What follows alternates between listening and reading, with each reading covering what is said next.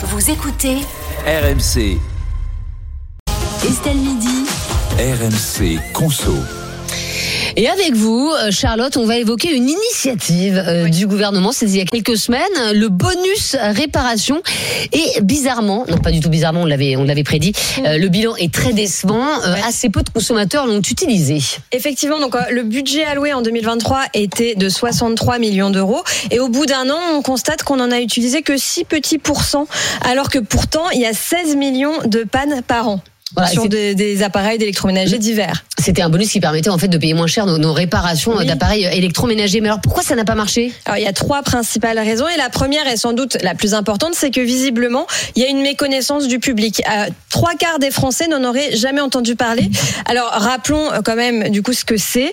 Le, le bonus réparation, c'est une prime qui va de 15 à 60 euros. Ça a été d'ailleurs euh, rehaussé euh, cette année et euh, ça touche quasiment tous les appareils électriques électroniques.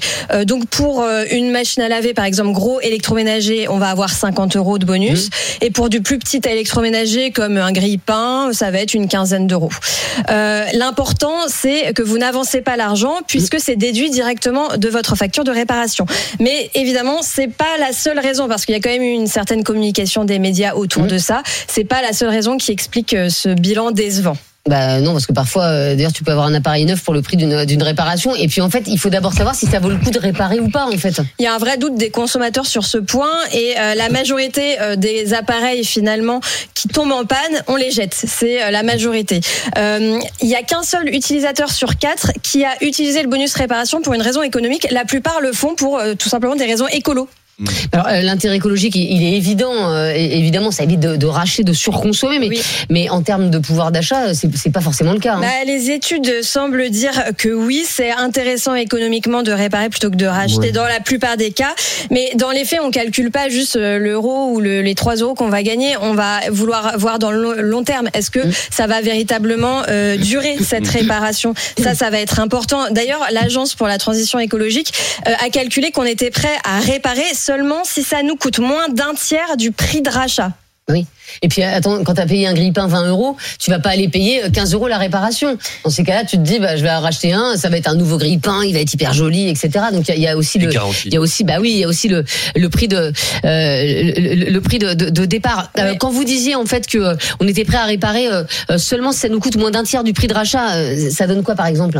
Eh ben, par exemple, pour une machine à laver, une réparation moyenne, ça va être 180 euros. Si vous enlevez le bonus, 130. Le prix moyen d'une machine, 350, 400 euros. Bon, ça fait à peu près un tiers, mais c'est limite. Mais c'est juste ce que vous disiez avec l'exemple du grille-pain.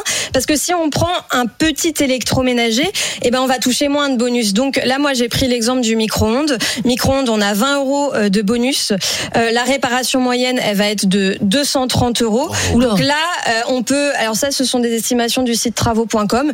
Euh, on peut estimer là qu'il va mieux valoir racheter effectivement un micro-ondes qui va nous coûter une centaine d'euros euh, plutôt oui. que, Que de payer une 230. réparation. Ah oui, Ouais. forcément. ouais. En Ah plus, il y a eu un petit truc aussi euh, assez amusant, c'est qu'on a constaté qu'il y avait eu une hausse du prix des réparations comme un effet d'aubaine euh, avec le bonus réparation. Voilà. euh, Puis il y a aussi un truc, c'est qu'il faut trouver un, un bon réparateur et c'est pas si facile que ça. Même. C'est vraiment la troisième raison et très importante du bilan euh, décevant, c'est qu'il y a un manque de réparateurs agréés. Oui. Il faut aller voir un réparateur qui a un label qui s'appelle Cali Répar pour avoir le bonus. Il y en a 4700 en France, mais moi j'ai regardé un petit peu l'annuaire. J'ai pris une minuscule commune qui s'appelle Cobou en Haute-Garonne. Il y a 4 habitants. Alors vous allez me dire, j'ai pris vraiment l'hyper-ruralité. Euh, Sauf que là, j'ai constaté qu'il n'y avait pas de réparateur ag- agréé à moins de 40 km. Il faut faire une heure de route quand on habite à Cobou Ah oui. pour trouver un réparateur agréé. Mais cela Pour un dit, grille-pain, oui. c'est- voilà, et les campagnes ne sont pas les seules concernées, puisque à Paris, il y a un réparateur pour 25 000 habitants. Donc ça fait quand même pas beaucoup. Et, pourquoi il n'y a pas plus de réparateurs? Et visiblement, ils sont réticents. Euh, déjà, le label n'est pas gratuit. Ça coûte 200 euros à renouveler tous les trois ans. Extraordinaire. Donc, le gouvernement a fait un effort là-dessus, puisque l'année dernière, il coûtait 447. Peut-être que ça va encourager d'autres euh, réparateurs. Mais il y a une autre euh, raison, c'est que c'est aussi à eux d'avancer l'argent, je vous le disais tout à l'heure. Donc peut-être qu'il y a une crainte que l'argent n'arrive pas assez vite. Normalement, le gouvernement s'est engagé à 15 jours de délai maximum pour verser ce bonus. Ça, ça fait partie un petit peu des nouveautés 2024. Ça et la et l'augmentation euh, du bonus pour peut-être permettre à plus de gens euh, d'utiliser ce bonus. Mais il faudra sans doute encore un effort supplémentaire pour convaincre un maximum de monde. Ouais, moi j'ai une autre idée. On arrête tout. hein, parce que ça marche pas. Et puis on, Ouais. on met ces 63 millions euh, d'euros ailleurs. Je pense qu'il y, a- il y a plein d'autres choses pour les mettre Oui. et qui seraient bien plus intéressantes. Ou alors une peut-être une idée et ça a été évoqué, c'est de d'interdire les, les la la production euh, d'électroménagers qui ne sont pas suffisamment réparables parce qu'il y a ça aussi. Finalement, on peut racheter une machine à laver à 200 euros, Bah oui. mais euh, est-ce que les pièces seront disponibles dans le temps? Pas forcément.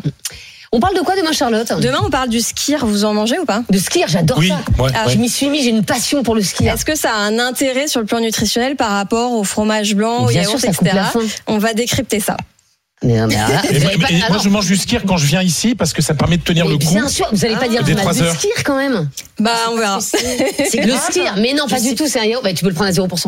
Et, et c'est un yaourt en fait qui est assez onctueux. Tu donc beaucoup de protéines. Ça, Voilà. tient Il au contient corps. beaucoup de protéines. Il y a beaucoup de protéines. Donc en fait, c'est hyper bon pour la santé. J'ai bien dit les choses ou pas Oui, je pense que on peut le dire, mais est-ce que ça vaut vraiment son prix? Parce que Ah oui, y a- ça par contre, non. Oui, bon, voilà. Pas du tout. Bah, moi, je le mange avec des, petits lus. on parle pouvoir d'achat ici, Eh donc euh, le prix, euh, ça compte. Eh bien, écoutez, on parlera des skis euh, demain avec vous, euh, Charlotte Méritant, tous les jours à RMC Conso à 14h30. Et vous pourrez retrouver, euh, bien sûr, la chronique de Charlotte en podcast rmc.fr et toutes vos applis de téléchargement.